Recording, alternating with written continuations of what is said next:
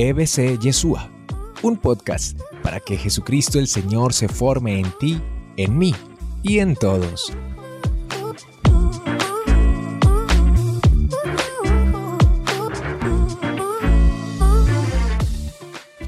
Ha habido una pregunta siempre que mm, como que inquieta el corazón de las personas acerca de, mm, de ese pecado, de esa blasfemia contra el Espíritu Santo que no va a ser perdonada, lógico, porque inmediatamente todos los creyentes dicen, pero ¿cómo así? ¿Y cuáles no vaya a ser que yo incurra en ello?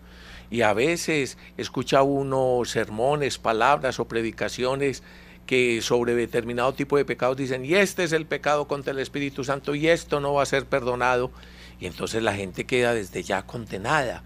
Eh, a veces, eh, la mayoría de las veces que he escuchado, inclusive en una muy mala interpretación. Por eso hemos querido eh, separar este programa para que hablemos acerca de ese pecado o blasfemia contra el Espíritu Santo. Así es, y los animamos también para que nos escriban a través del WhatsApp más 1954-544-0598 o acá en el chat de YouTube. También pueden dejar preguntas relacionadas pues con este tema específico o también en general con el Pentecostés y con el Espíritu Santo. Bueno, don Oscar, me parece a mí que es bueno eh, inclusive dar una claridad sobre esa expresión blasfemia. Sí. Ya eso sería interesante, ¿cierto? Mire, y para entrar eh, vamos a colocar el texto en el contexto, eh, que es supremamente importante, ya lo van a ver. Eh, si ustedes tienen su Biblia, los invito a buscar en el Evangelio según San Marcos, el capítulo 3. El capítulo 3 está en medio esa del pecado y las blasfemias y la blasfemia contra el Espíritu Santo está en el contexto del capítulo 3, verso 22 al 30, en un pasaje que algunos titulan las calumnias de los escribas. También este, este texto, la blasfemia del Espíritu Santo eh, y del pecado no perdonado, mm, ha sido transmitido a través de los dos otros evangelios sinópticos, Mateo y Lucas.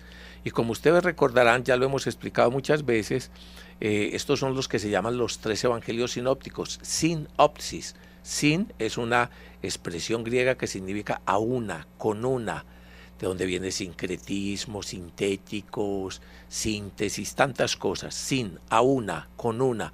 Y cronos es el tiempo, por ejemplo, sincronizar. Y aquí, en este caso, sinópticos es a una mirada que se pueden comparar los tres evangelios. Entonces, eh, y son muy similares en muchas cosas. El Evangelio según San Mateo y según San Lucas están siguiendo al Evangelio según San Marcos.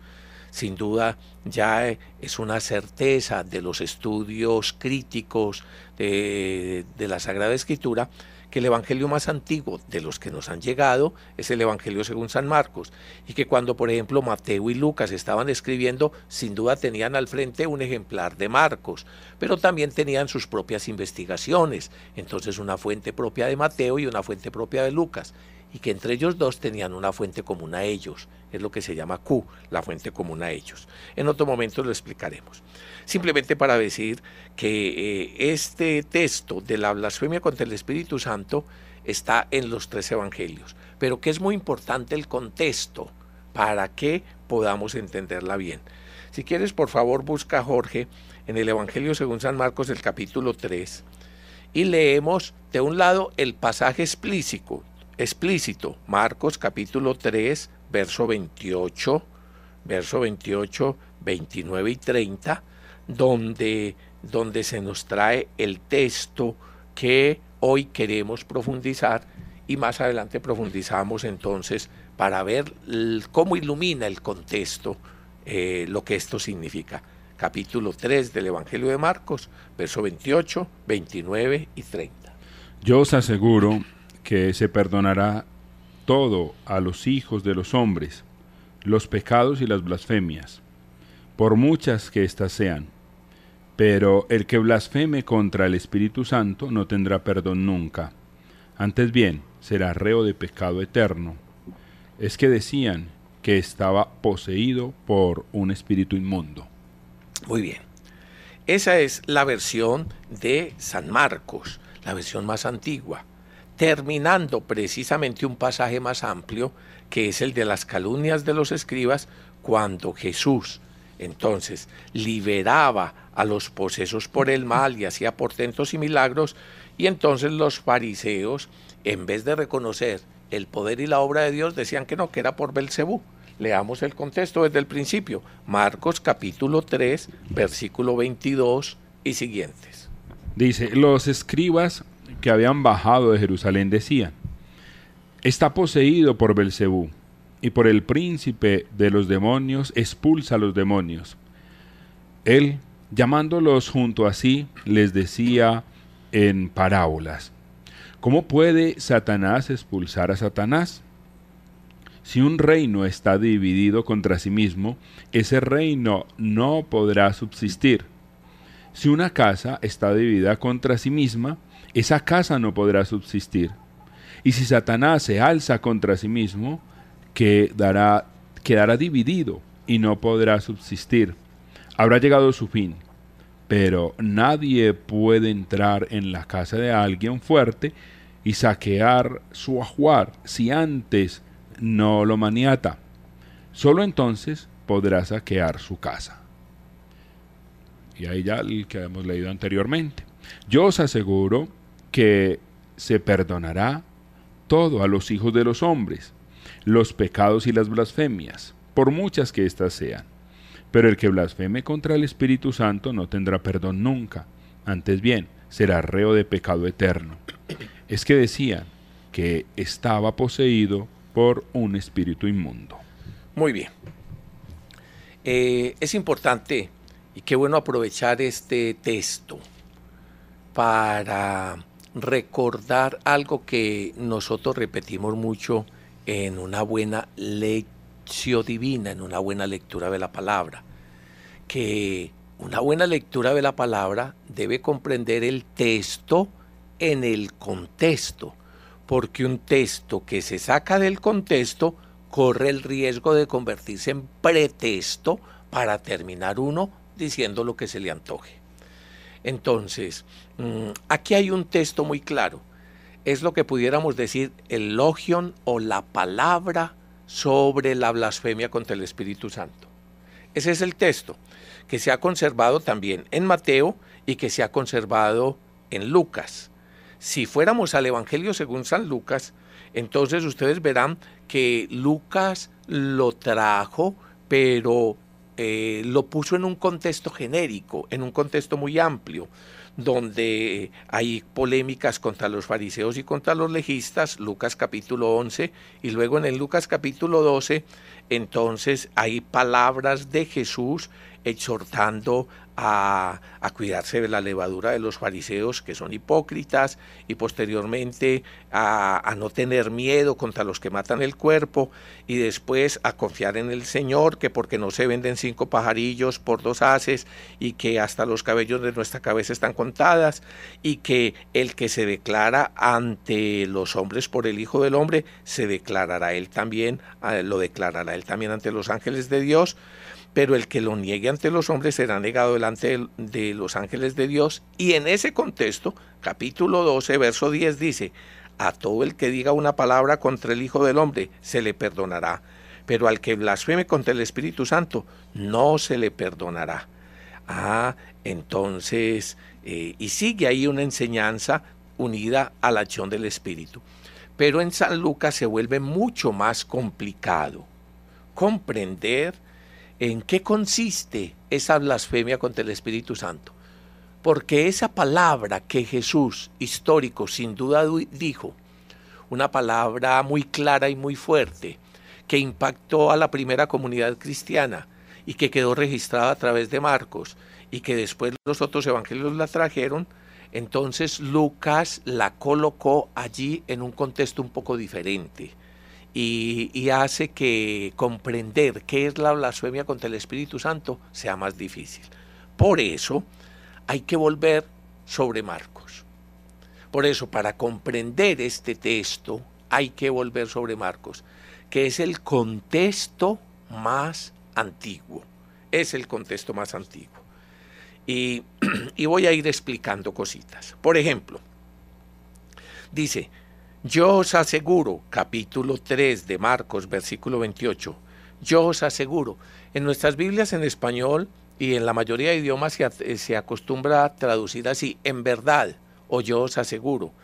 En realidad, en el texto griego hay una expresión mucho más fuerte, a menos digo, a menos digo, que utiliza una expresión griega que caracteriza las palabras de Jesús que quiere enfatizar una revelación clara de parte de Dios. A ver, les voy a repetir, les voy a repetir la idea.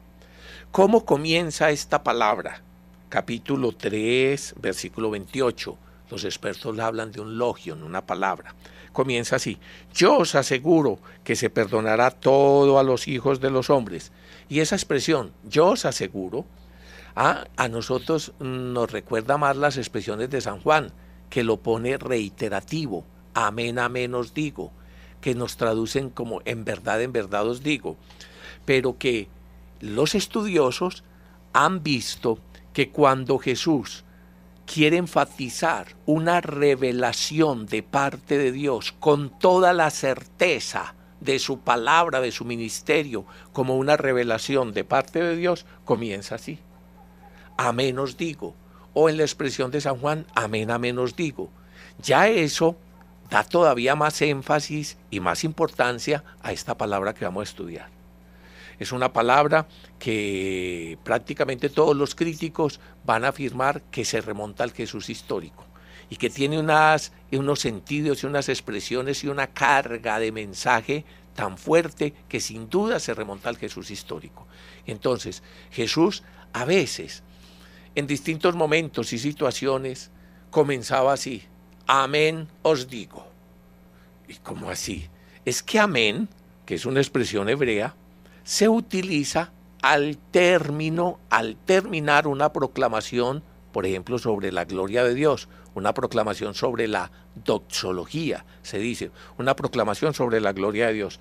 Cuando afirmamos algo sobre la gloria de Dios, el amén acostumbra a ser al final.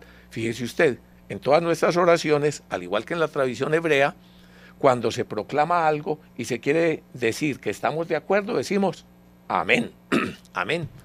Y entonces, en muchas de las proclamaciones del Señor, de su gloria, ah, entonces, eh, cuando hablamos de la grandeza, de la misericordia, del poder, de la acción de Dios, el pueblo termina diciendo, amén. Pues resulta que Jesús utilizaba ese amén de una manera, ese amén de una manera única. Estaba a veces en determinado contexto y comenzaba así, amén, os digo. ¿Y cómo así? ¿Amén a qué? Ah, queriendo resaltar con una fuerza única y especial que lo que va a decir, que lo que va a revelar es una revelación importante y de parte de Dios. Eso es ya, eso es ya bueno tenerlo en cuenta acerca de este texto. Es una revelación importante que se remonta al Jesús histórico.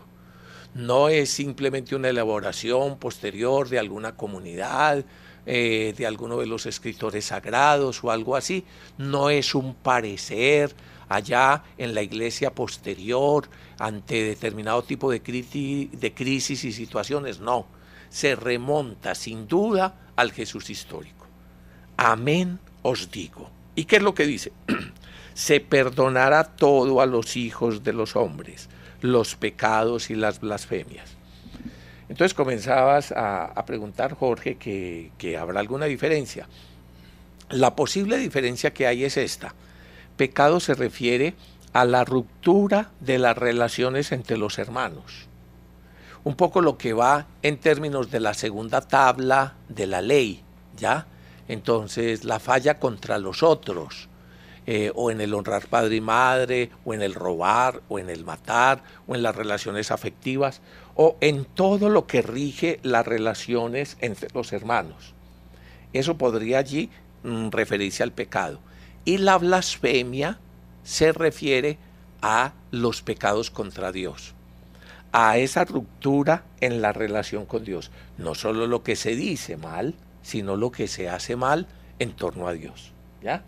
Eh, recuerden ustedes que la instrucción desde la Torá, eh, desde el Pentateuco, desde los mandamientos, bien puede dividirse en las palabras de la relación del hombre con Dios y las palabras de la relación del hombre con los otros. ¿Se acuerdan?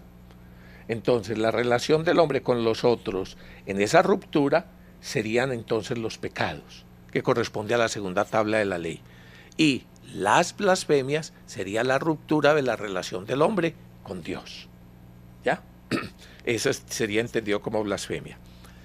Cuando llegamos a este texto, fíjense que de una manera mm, que expresa nuestra limitación, nos quedamos casi siempre es en ese interrogante, ¿oíste? ¿Y cuál es entonces la blasfemia contra el Espíritu Santo, eso tan grave que no va a tener perdón?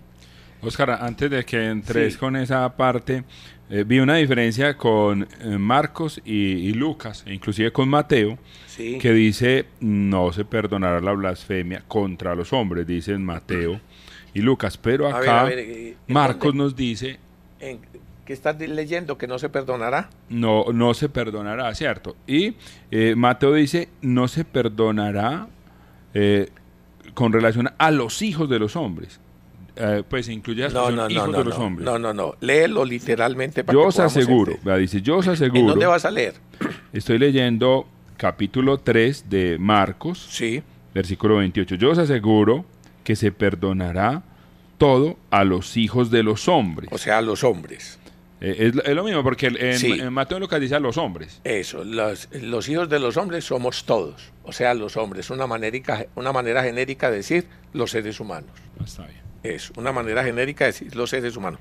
Otra cosa es cuando se diga el Hijo del Hombre. Cuando se diga el Hijo del Hombre, ahí sí se refiere a Jesús. y entonces les estaba haciendo notar esto. Eh, en torno a este texto y a todo este pasaje, qué extraño que nos queda es ese interrogante, oíste, entonces ¿cuál es el que no me perdona? ¿Cuál es el que no me perdona? en vez de resaltar el énfasis primero del texto, ¿sabe cuál es el énfasis primero del texto? El amor misericordioso de Dios que todo lo va a perdonar. Y que fue lo que causó impacto a los judíos. Los judíos tienen su Torah, los diez mandamientos. Y además habían sistematizado y han sistematizado hasta hoy los 613 mitzvot, preceptos, las distintas normas y preceptos, mandamientos con las que el hombre debe relacionarse con Dios y con los demás, ¿ya? Eh, que sobre todo están en el Pentateuco, en los cinco primeros libros que también llamamos la Torah o la ley. Pues eh, en el pensamiento judío está muy claro que todo ese montón de pecados no van a ser perdonados, que todo un montón de pecados no van a ser perdonados. Y que para algunos pecados hay, digamos así, unas regulaciones de metodología para ser perdonados, sacrificios, oraciones, limosnas y determinado tipo de ritos. Pero aquí lo escandaloso es que Jesús el Mesías comienza a resaltar el amor misericordioso hasta el extremo de Dios. Está hablando del futuro, Está hablando del juicio definitivo, está hablando del juicio escatológico, por eso los términos es en futuro. Se perdonarán, se perdonarán, ¿ya? Está hablando del futuro, del juicio definitivo de Dios. Y lo que está resaltando es ese amor misericordioso de parte de Dios que nos quiere perdonar. Eh, que, que no nos pase esto, porque es que si nos pasa esto ya estamos comenzando a tergiversar el texto. Lo que Jesús está resaltando es, a menos digo, con toda certeza de parte de Dios les digo, les confirmo el amor misericordioso de Dios que se perdonará todos los pecados a los hombres. Ah, pues es que esa es la mejor noticia, ese es el Evangelio, ese es el Evangelio, que se nos va a perdonar todos los pecados, ese es el Evangelio.